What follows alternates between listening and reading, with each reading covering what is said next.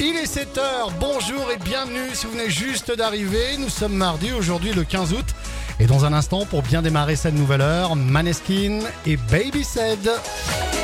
Les tubes et l'info, 100%. Et avant de retrouver la météo, voici l'actu tout de suite. Bonjour. Bonjour Fred, bonjour à tous. Un ciel d'apocalypse avec une énorme fumée noire. Ce sont près de 500 hectares qui sont partis en fumée dans les Pyrénées-Orientales entre Saint-André et Argelès-sur-Mer. Un feu qui a pris euh, hier aux environs de 17 heures et qui est désormais fixé.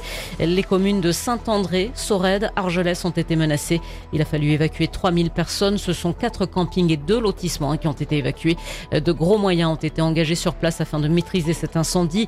Moyens terrestres, aériens, avec notamment 8 Canadiens 3 Dash, 3 hélicoptères. Plus de 500 pompiers ont été engagés. Euh, vers une heure cette nuit, le feu était en passe d'être maîtrisé. La situation était particulièrement délicate en raison de la chaleur intense, de la sécheresse et de vents tourbillonnant jusqu'à 80 km heure. Les pompiers ont lutté euh, toute la nuit. Ils reçoivent des renforts d'autres départements, de l'Aude, de l'Hérault, du Tarn, euh, du Tarn-et-Garonne, des Hautes-Pyrénées ou bien encore des Bouches-du-Rhône. Notez que 17 pompiers ont été légèrement blessés. Les moyens aériens devaient reprendre leur rotation dès le lever du jour.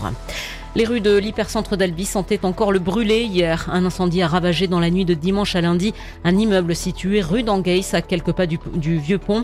12 euh, personnes ont dû être euh, relogées. Les flammes sont parties du troisième étage aux alentours de 20h30. Dans la nuit, elles ont atteint le bâtiment adjacent par une poutre. Angèle a été témoin de la scène. Elle réside depuis deux ans juste en face du numéro 1 de la rue, là où le feu est parti. Elle nous raconte ces quelques minutes de chaos. On a fini de manger, on a vu de la fumée euh, dehors. On a regardé par fenêtre, on a vu qu'il y avait euh, une foule de gens qui amassés. On a, on a regardé par nos petites euh, fenêtres, on a entendu des cris et on a vu effectivement le feu qui, prenait. Il y a eu un temps assez long, assez angoissant parce qu'on est descendu. Il y avait la police qui était là. ils ont évacué quelques personnes, mais on ne s'est pas fait. Enfin, notre immeuble, personne n'est venu nous voir. Et il y a eu un temps assez long avant que les pompiers arrivent, donc le feu continuait à prendre. Voilà pour ces propos qui ont été recueillis par Axel Marouga. L'origine de l'incendie est pour l'instant euh, inconnue. Une enquête est en cours.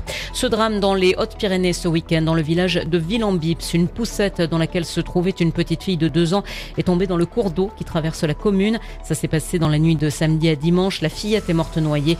L'enquête a été confiée à la brigade de recherche de la compagnie de Tarbes. Vous êtes sur 100%, la suite du journal avec Cécile Gabod.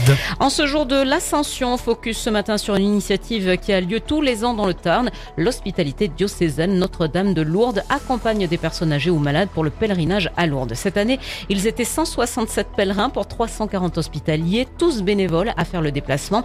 Quatre jours où s'enchaînent messes et processions. Pendant le pèlerinage, les hospitaliers veillent au transport, à l'hébergement, au bien-être des personnes accompagnées. Alors forcément, comme en atteste Philippe Taurine, le président de l'hospitalité diocésaine d'Albi, ce sont des liens particuliers qui se créent entre accompagnants et accompagnés. Alors le, rapport avec les pèlerins malades, oui, c'est quelque chose de, de, central et de très fort, très très fort.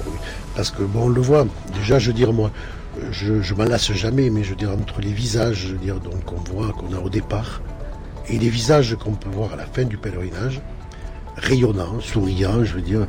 Et des fois, c'est même déchirant parce que je veux dire, on sent qu'il y en a qui voudraient que ça continue encore pendant un bon moment.